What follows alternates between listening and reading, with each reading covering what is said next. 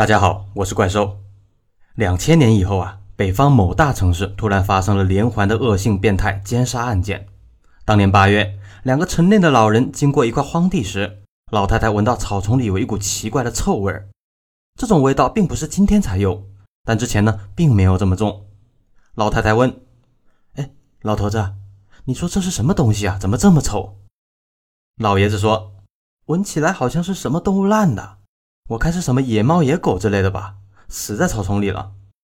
胡说八道，什么野猫野狗烂了，能臭成这样呢？走，我们过去看看。要说啊，人类就是有好奇的天性啊，哪怕明知道有危险呢，也要过去瞧一瞧。于是老人们扒开了草丛往前走，越走臭味越浓。突然间，老太太指着草丛处惊叫：“哎，你看这是什么？”老头子年龄大了。眼睛看东西模糊，只能迅速的戴上老花镜。定睛一看，草丛内赫然躺着一具女尸，全身的皮肤已经开始腐烂起泡，散发出浓重的臭味。老头子惊叫一声，拉着老太太就往后跑。两个人一前一后跑到人多的地方，毕竟老了，受惊过度，一时间呢，老太太并发了严重的心绞痛。好在啊，平时他们出门的时候都带着药，紧急吃了几颗，这才化险为夷。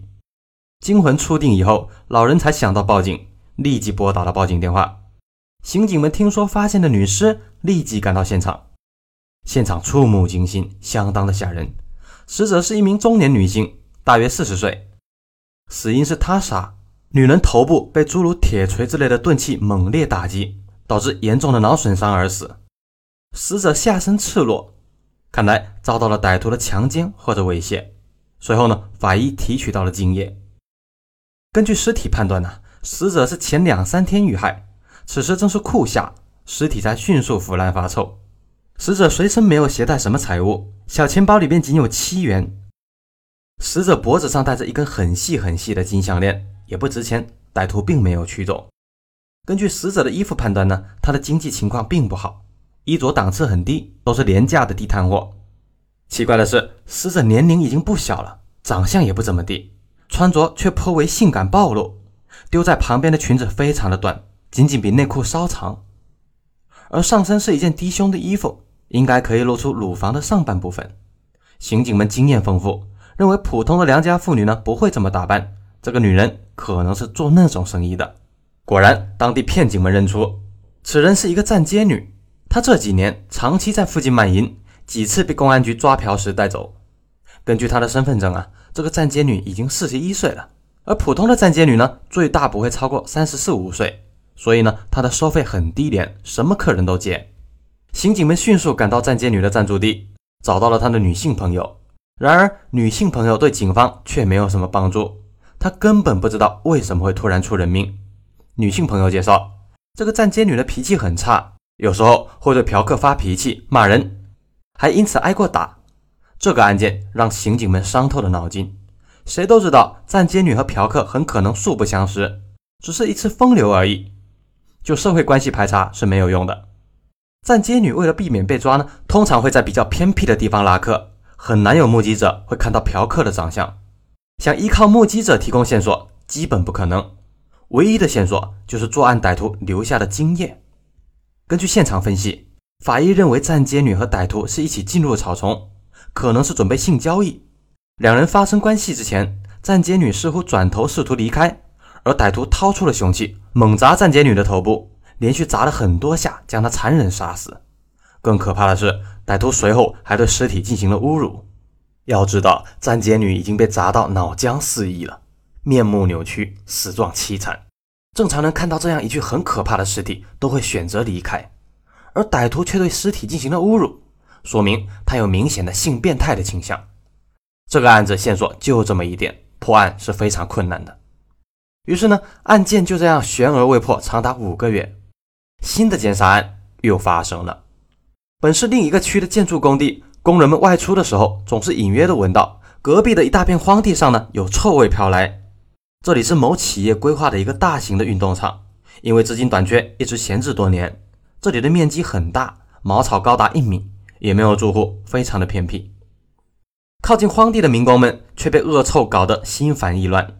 本来荒地偶尔有人倾倒生活垃圾，由于实在太偏了，很快的连倒垃圾的也不来了。那么这臭味究竟是什么垃圾呢？在工头的命令下，几个工人带着工具，试图将这些发臭的垃圾清理走。结果呢，他们发现的是一具半裸的女尸。接到报警以后，刑警们迅速赶到现场。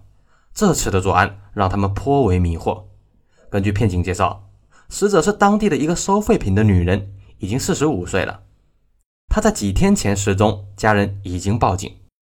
收废品的人身上不可能有什么钱呢，加上女人年老色衰，正常人也不可能对她劫色。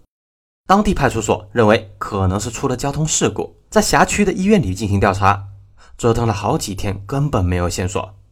他们做梦也没有想到，这个女人竟然是被残忍杀死的。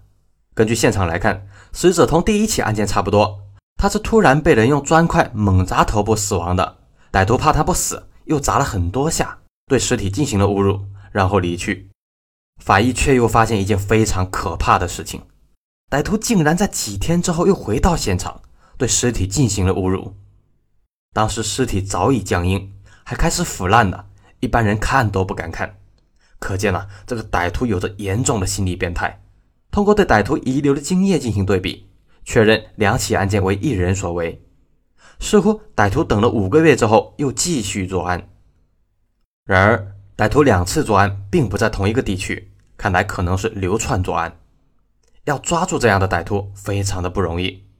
刑警仔细排查了收废品女人的社会关系，发现这个妇女进城时间并不长。平时都是她老公负责店里的事情，她就在家做做家务。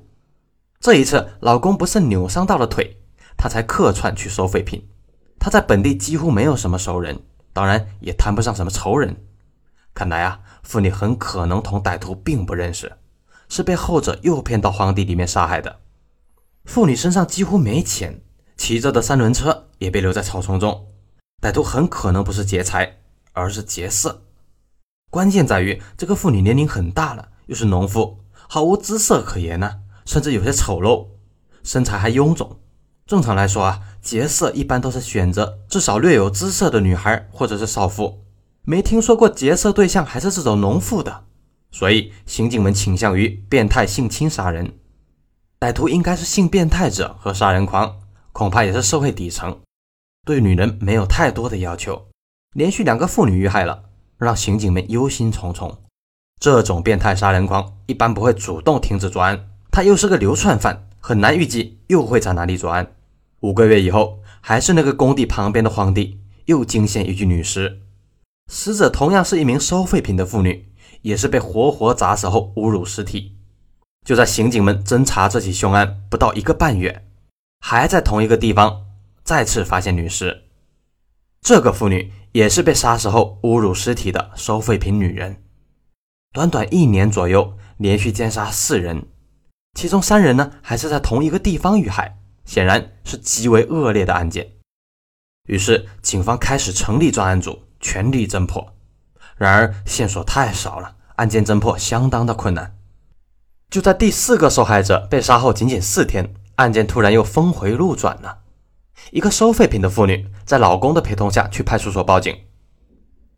民警同志，我来报警。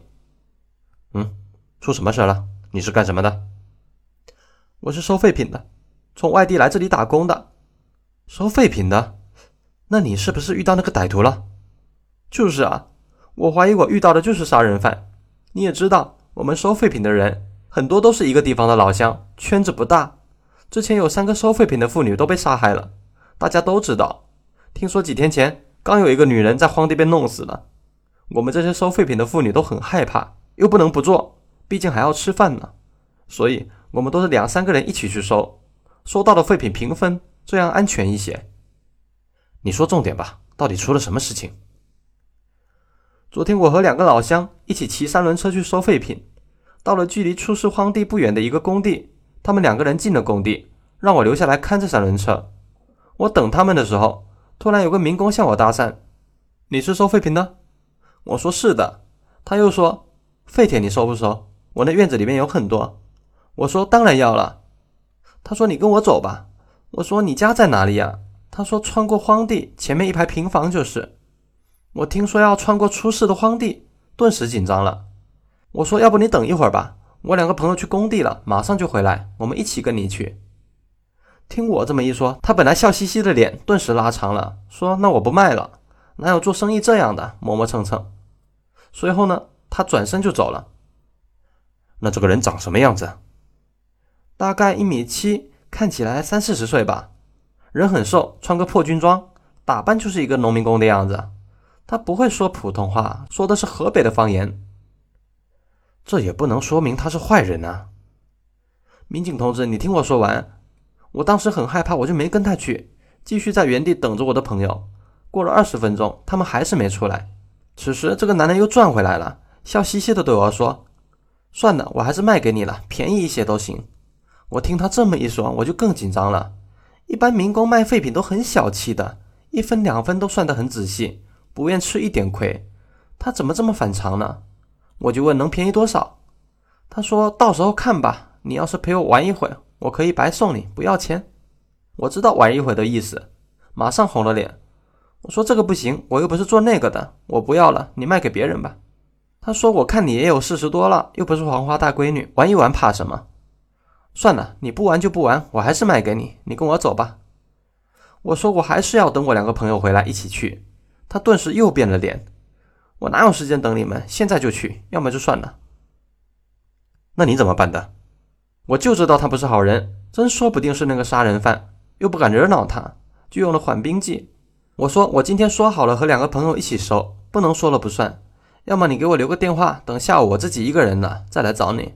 他有些高兴地说：“我没有电话，下午你就在这附近找我就对了，我经常在这里。”他走了以后，我非常害怕，跑到工地里面找到了两个朋友，赶快一起走了。下午我那两个朋友又骑车回去了。那个男人果然还在附近晃悠，我越想越不对，今天就来报警了。那好，谢谢您的报警，对我们帮助特别大。这个线索极为重要。专案组们分析，歹徒是变态杀人狂，专门选择一些收废品的女人，将他们杀死后奸尸，以满足自己的变态欲望。那么，这个变态的人究竟是谁？为什么会疯狂到这种地步？来，咱们下回接着说。